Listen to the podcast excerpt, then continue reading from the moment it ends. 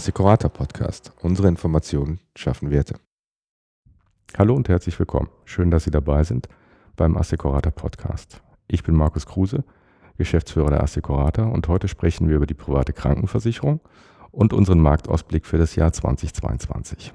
Wie immer haben wir hierzu einen kompetenten Ansprechpartner und heute und für dieses Thema ist es Alexander Kraus, Senior Analyst und Fachkoordinator für die private Krankenversicherung. Hallo, Herr Kraus. Hallo. Herr Kraus, die letzten beiden Jahre waren für die Branche durchaus sehr spannend. Die Jahre 2020 und 2021 waren auf der Leistungs- und Versorgungsseite stark durch die Pandemie geprägt, was ja durchaus zu einigen Sondereffekten auf der Erstattungsseite geführt hat. Die Wachstumssituation in der Vollversicherung ist bereits seit einigen Jahren davon geprägt, dass das Potenzial für die Heilkostenvollversicherung zunehmend abnimmt. Und wir haben, wie ich finde, eine interessante Wettbewerbssituation in der Zusatzversicherung, speziell in ausgewählten Teilbereichen wie der BKV oder der Zahnzusatzversicherung. Über so Themen wie langfristige Beitragsstabilität wird heute sicherlich auch noch zu sprechen sein. In der Summe also, wie ich finde, viele spannende Themen. Und bevor wir in die Details des Marktausblicks einsteigen, vielleicht einen kurzen Rückblick auf das Jahr 2021. Wie hat sich sich denn der Markt aus Ihrer Sicht entwickelt? Wenn wir uns die Zahlen anschauen, dann hat sich die Branche zuletzt positiv entwickelt. Also bei den Beitragseinnahmen konnte 2021 ein Rekordzuwachs von erstmals sogar deutlich über 2 Milliarden Euro verzeichnet werden.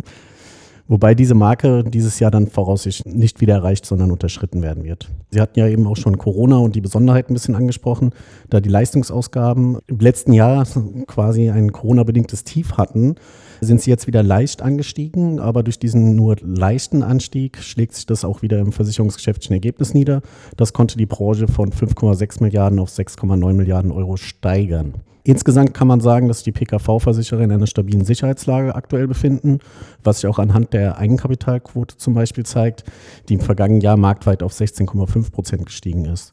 Untermauert wird dies auch weiterhin ähm, durch die hohe Solvency-2-Quote, die ist von 491,4 Prozent auf über 500 Prozent, nämlich 512,3 Prozent gestiegen im letzten Jahr.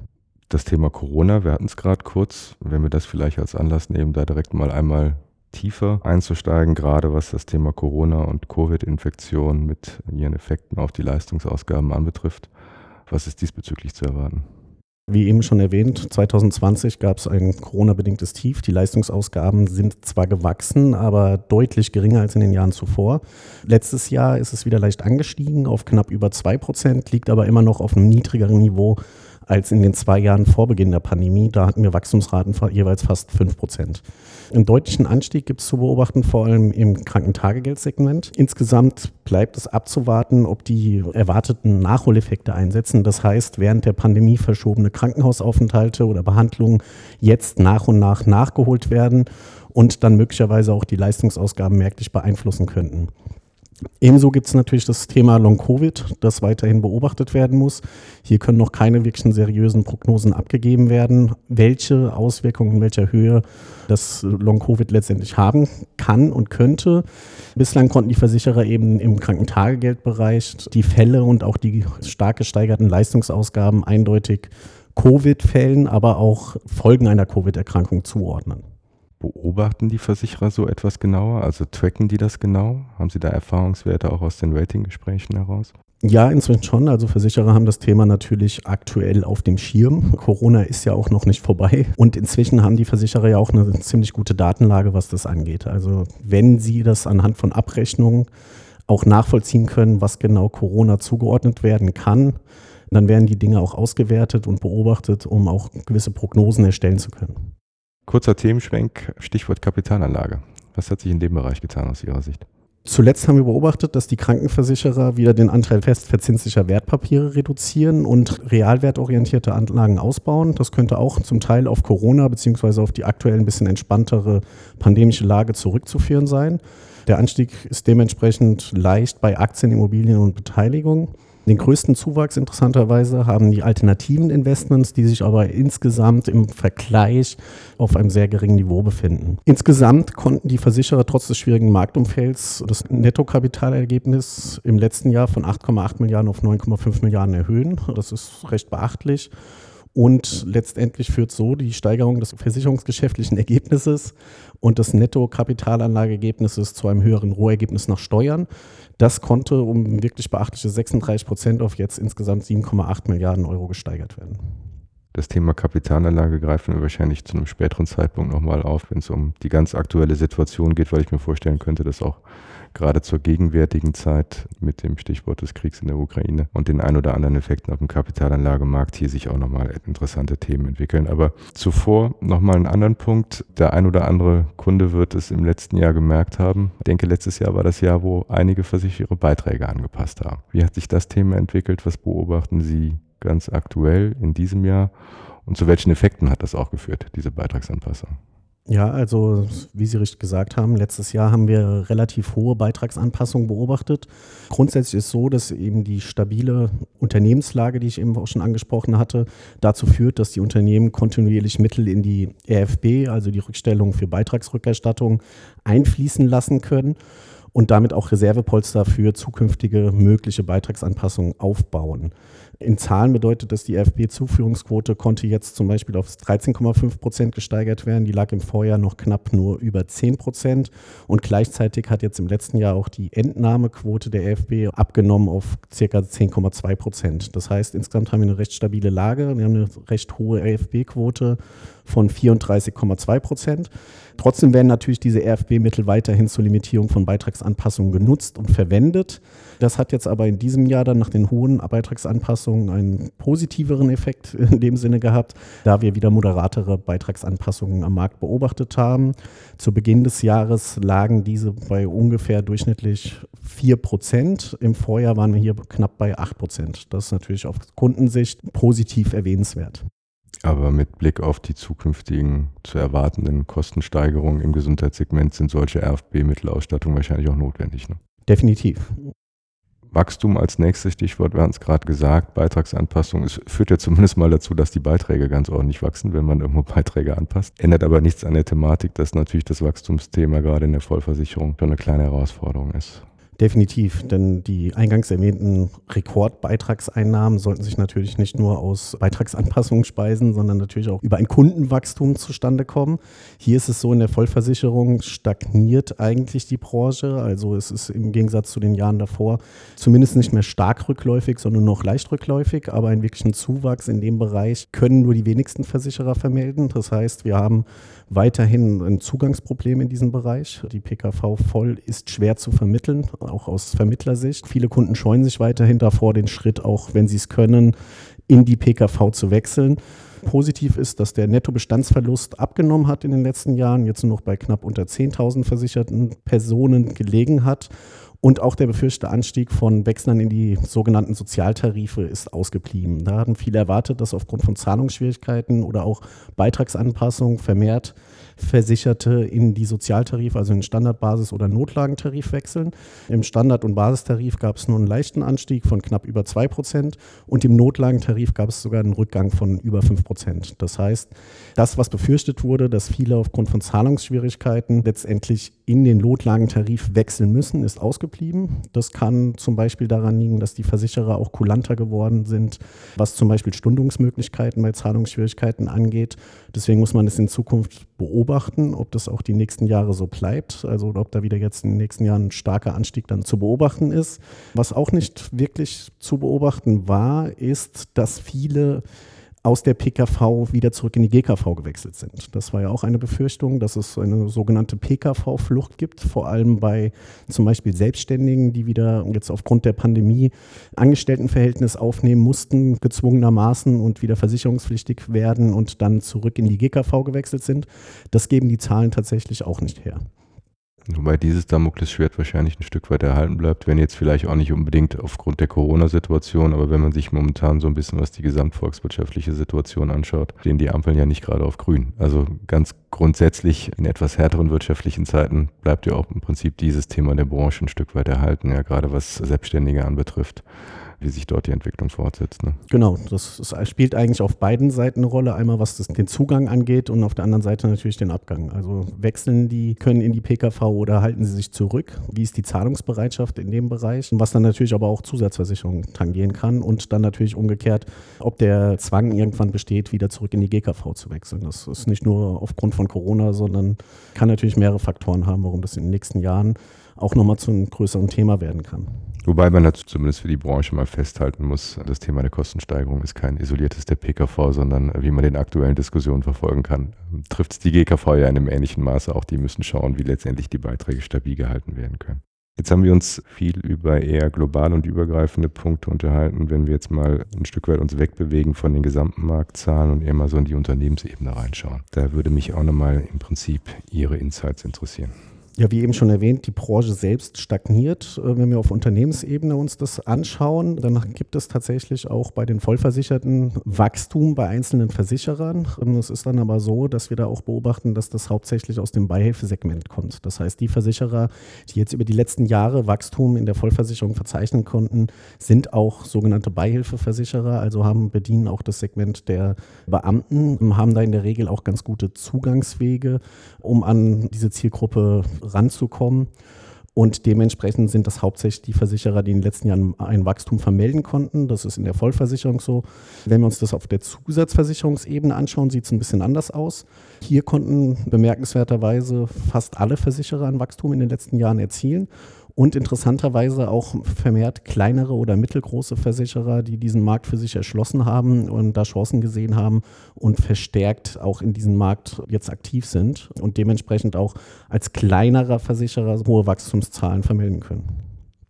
Das heißt, an der Ecke hat durchaus das eine oder andere Haus, kann für sich auch noch ein, ein, Potenzial haben, letztendlich irgendwie um Wachstum darzustellen. Jetzt, Sie hatten gerade gesagt, in der Vollversicherung, die Häuser, die gewachsen sind, das sind vornehmlich diejenigen, die auch im Beihilfesegment, also sprich äh, mit der Zielgruppe der Beamten, sehr erfolgreich sind. Würde mich auch nochmal aus Ihrer Sicht interessieren, ist der Markt da verteilt oder kann da auch ein kleiner oder ein mittelgroßer letztendlich noch mit einem guten Produkt überhaupt an dieses Thema ran? Oder ist es wirklich so, Sie hatten es ähm, auch gesagt, es sind die Zugangswege, die dort irgendwo zählen? Oder hat man da eigentlich kaum noch eine Chance, sich dort zu positionieren? Also im Bereich der Zusatzversicherung definitiv. Das zeigen ja eben auch die Zahlen, wenn man sich die einzelnen Unternehmen anschaut. Hier ist vor allem auch ein spezieller Bereich der Zusatzversicherung hervorzuheben, das ist die betriebliche Krankenversicherung, die immer beliebter wird. Hier wurden vor ein paar Jahren als Innovation, kann man sagen, die sogenannten Budgettarife eingeführt von ersten Versicherern, wo jetzt nach und nach auch Versicherer nachgezogen haben, weil diese die Tarife den Vorteil bieten, recht einfach dem Kunden nahezubringen sind und zu erklären sind und auch trotzdem einen hohen Nutzen darstellen. Und die Versicherer, die sich jetzt auch ein bisschen in diesem Segment orientieren, treffen auf ein hohes Potenzial. Wenn man sich das mal an Zahlen anschaut, in der BKV hatten wir 2016 circa 600.000 versicherte Personen. Das ist jetzt im letzten Jahr auf über 1,6 Millionen Personen angestiegen. Das heißt, das ist der Bereich, der auch am stärksten wächst und wo auch einige Versicherer natürlich das Potenzial für sich erkennen und dementsprechend diesen Markt für sich neu erschließen. Was treibt den Markt aus Ihrer Sicht sonst noch um? Wir haben ja durchaus einige Themen, auch ganz grundsätzlich in der Branche, also so ein Stichwort mal wie Digitalisierung. Das ist jetzt kein krankenspezifisches Thema, aber natürlich betrifft es auch die Sparte Krankenversicherung an der Stelle. Wenn man jetzt so ein bisschen was enger den Fokus hat, nur auf die Branche, also sprich nur auf die Krankenversicherer, beobachten wir zunehmend auch. Ja, das Thema Gesundheitsmanagement kommt ein Stück weit nach vorne, damit auch verbunden ein wenig der Rollenwechsel äh, der Häuser, der dort verfolgt wird. Was sind jetzt mal neben den Zahlen, die wir hatten, sonst noch so die Themen, die die Branche gerade aus Ihrer Sicht umtreibt?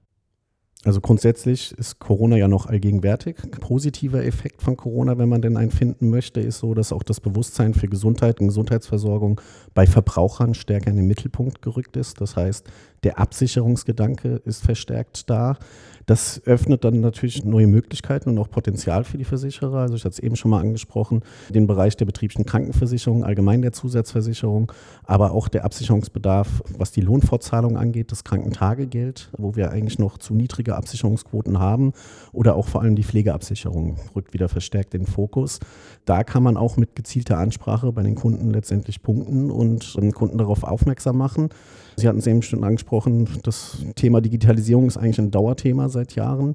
Hier ist aktuell auch zum Beispiel die Einführung der elektronischen Patientenakte zu nennen, die seit 2021 von der GKV schon verpflichtet angeboten werden muss und wo die PKV jetzt noch so ein bisschen administrativen Nachholbedarf hat, aber auch weitere digitale Serviceangebote äh, von Seiten der Versicherer müssen dem Kunden auch noch näher gebracht werden. Das hat ja auch zuletzt eine aktuelle Umfrage von Ascrata Solutions ergeben, dass viele Kunden das noch gar nicht so kennen und noch gar nicht wissen, was es in dem Bereich gibt und was der Versicherer eigentlich alles für sie tun könnte. Das ist ein Prozess und der wird die PKV wahrscheinlich mit Sicherheit in nächster Zeit weiterhin begleiten mit Sicherheit auch eine kleine Herausforderung, was die Kommunikation anbetrifft für die Häuser, dort letztendlich auch die Vorteile von solchen Instrumenten auch aktiv dem Kunden irgendwo nahezulegen, dass sie es dann auch nutzen. Denn wenn ich glaube, so ein bisschen, was die Zahlen aus der GKV richtig in Erinnerung zu haben, wird die elektronische Patientenakte in der GKV ja noch nicht so richtig intensiv genutzt. Ne?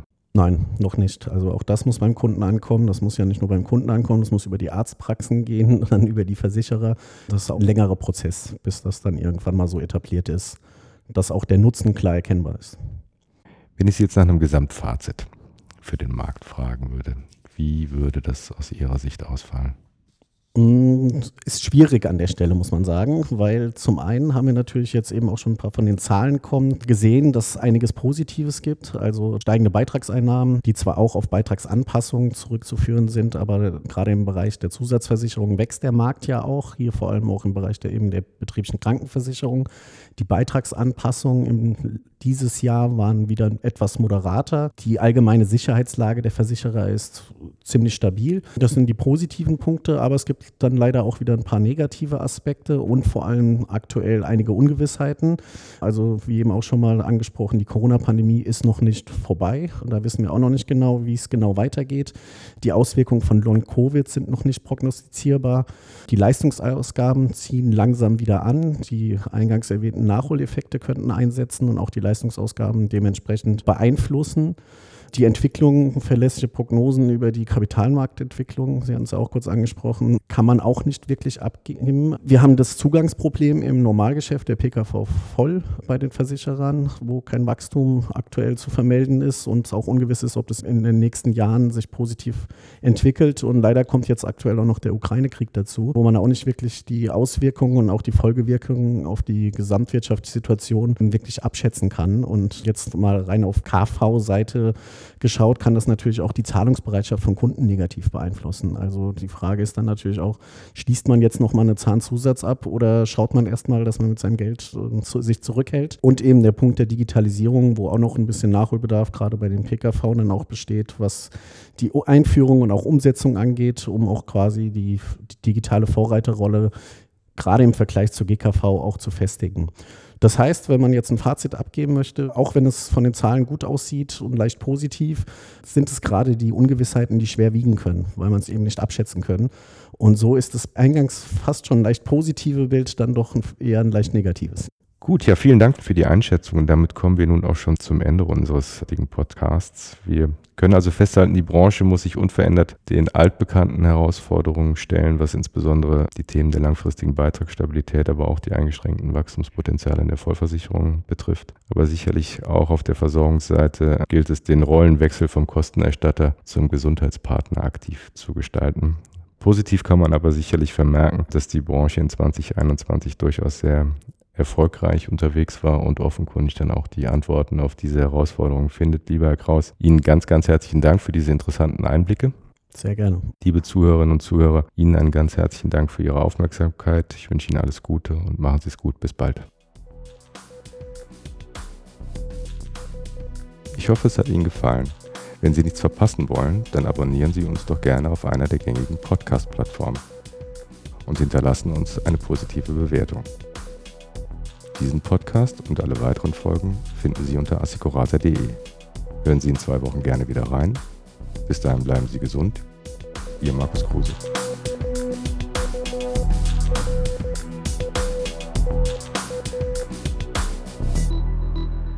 Dies ist eine Produktion von podcaststudio.nrw.